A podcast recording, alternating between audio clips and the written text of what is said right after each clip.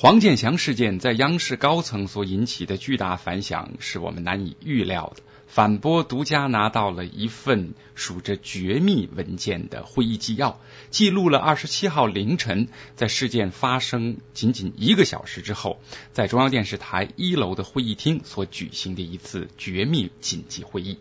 那么会议呢，召集了中央电视台各个部门的骨干主持人一起商量如何处理。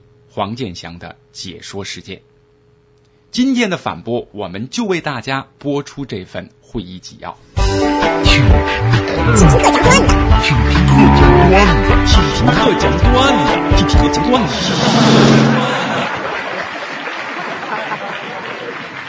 这个会议纪要现在就在我手上。首先是赵老师发言，既然大家都不开口，我先说吧。谁让我是老同志呢？开什么会呀？大半夜的，这事儿还用说吗？明摆着呢。你没听见黄健翔疯了一样喊一个什么人的名字？我不看球，我不懂。听说那是个什么意大利球员，还祝丫生日快乐。很明显，黄健翔和那队员搞断背山了呗。这么重要的证据，大家不会视而不见吧？啊，前几年啊，我和饶颖那点破事儿，你们这些人都怀疑我。可是那是个疯女人捏造的事儿啊！这回可好，这次是抓了个现行。他这次出事儿可是直播的时候出的啊，录音是不能捏造的。直播当中明目张胆向同性示爱，哼！我在动物世界那么多年，我都不敢利用节目示爱，最多也就是有一次镜头上是两只狐狸在交配，我说了一句，看着他们的表情。我们不难想象，这只母狐狸的小逼有点紧。后来这事儿不断扩大，还处理了我，凭什么呀？这次黄健翔和意大利球员搞同性恋，你们不管，我绝对不干。哈，我告诉你啊，我至少现在还是广电学会的主席呢，我要为正义伸张。王小丫紧接着说话了：“赵老师，您确定吗？您真的确定吗？不需要场外救援啦？恭喜您，答错了。”其实啊，我跟你们说吧，这事儿你们都搞错了，哪有那么复杂呀？黄健翔绝对是个纯种男人，他只喜欢女人，这个我可以证明。体育中心的小刘跟我说了，那天比赛开始前啊，黄健翔接了个电话，然后当场就气得浑身直抖。小刘啊，在旁边偷听到几句咆哮：“我就不如那个澳大利亚人，那我以后就听不到你的海豚音了。”什么？竟然还不是一个人！李勇紧接着抢过了话：“赵老师除外啊，我没有明确说谁，切勿对号入座。一些人的想象力可真是丰富，真是比梦想中国还敢做梦，比我这个央视的底线还低级。黄健翔发疯那是有原因的，告诉你们吧，我们哥俩不错。本来我不该说这个，但是看着哥们落难，我也不能不帮他呀。”他呀，其实，在德国是一边转球一边赌球。这场比赛他压的是意大利，如果是意大利赢了，他丫能挣三百多万美金呐！哎，这不就等于砸碎了一个大金蛋吗？此时，水军义表态了，我要说两句啊，赌球不可能，大家都赌意大利，就不可能挣那么多。跟你们说啊，开会前我在意大利大使馆的一个朋友给我打了一个电话。哎呦，问我台里边怎么处理黄健翔这个人啊？我有八百多年没见了，是个意大利大使馆的文官。哎呦，他问的那个细呀，还说如果我能提供点绝密消息，可以给我一百意大利里拉。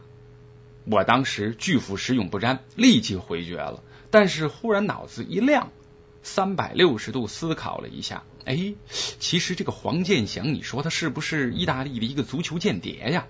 而且据我分析啊，他做间谍已经好些年了。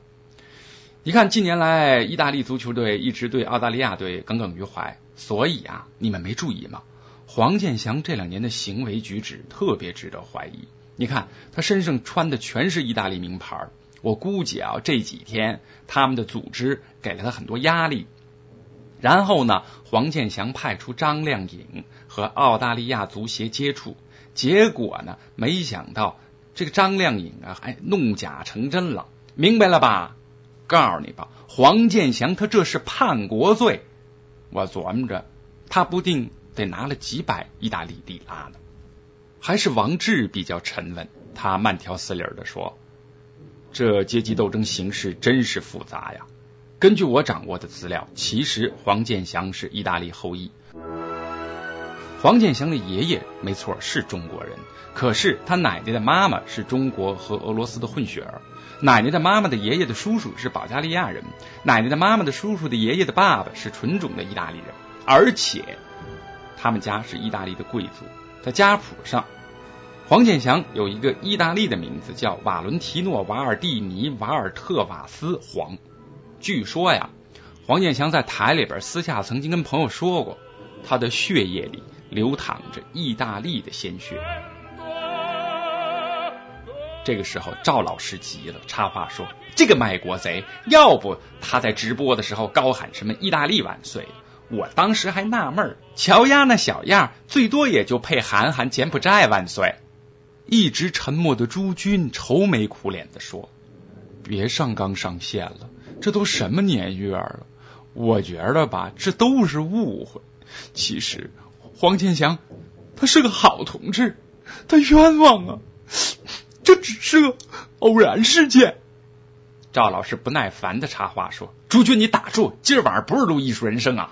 一直没说话的毕福剑和阿秋异口同声的说：“甭管什么问题，必须让丫下岗。我们揭发黄健翔普通话没过一甲。”别枪！别枪！别枪！格罗索立功了！格罗索立功了！不要给澳大利亚人任何的机会！法切蒂、卡布里尼、马尔蒂尼在这一刻灵魂附体。格罗索一个人，他代表了意大利足球悠久的历史和传统。在这一刻，他不是一个人在战斗。他不是一个人，托蒂，他面对的是全世界意大利球迷的目光和期待。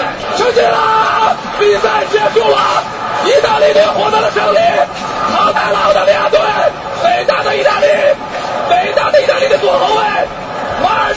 今天生日快乐，意大利万岁！